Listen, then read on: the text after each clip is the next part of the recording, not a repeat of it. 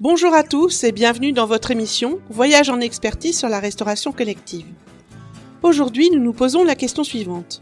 Quelle est l'utilité des fiches techniques cuisine? Cet épisode est un complément de l'épisode 6 relatif au plan alimentaire et au plan de menu. Les fiches techniques cuisine font partie du premier processus opérationnel présenté dans l'épisode 5. Les fiches techniques cuisine ne doivent pas être confondues avec les fiches techniques produits qui, elles, vont décrire la composition des produits et identifier par exemple l'origine des produits quand cette mention est obligatoire, la quantité nette, la valeur nutritionnelle du produit, les allergènes, la durée de vie du produit, etc. Ces fiches techniques produits sont à demander à votre fournisseur et servent d'élément au choix de celui-ci. La fiche technique cuisine, elle, va décrire la composition de la recette, c'est-à-dire les ingrédients utilisés, va décrire la marche à suivre, c'est-à-dire la mise en production de la recette, va valoriser économiquement celle-ci et peut aller jusqu'à préciser la valeur nutritionnelle de la recette.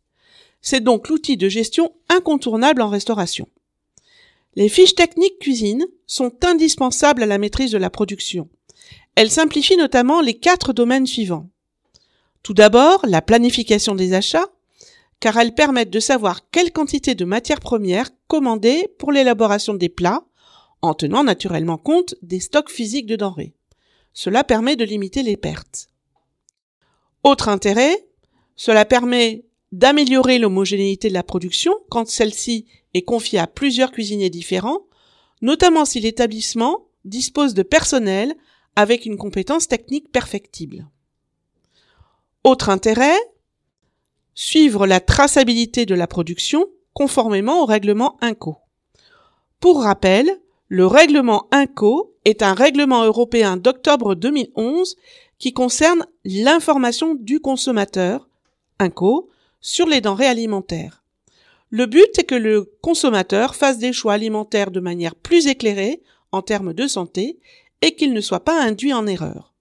La restauration collective est concernée plus particulièrement par la liste des 14 allergènes à déclaration obligatoire, comme le gluten, les crustacés, les œufs, et les services de restauration doivent communiquer la liste des allergènes soit directement sur le menu, soit porter à la connaissance du consommateur la façon dont ils ont accès à cette information.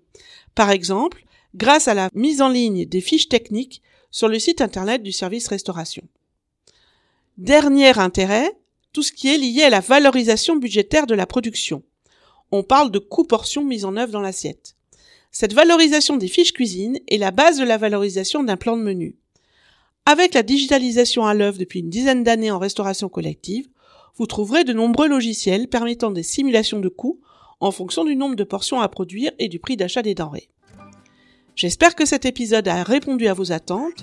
Lors du prochain épisode, nous aborderons ce que recouvre précisément le terme de produit sous signe de qualité en restauration collective, introduit par la loi Egalim, sujet qui fait partie du premier processus support, celui de la politique, des normes et de la réglementation.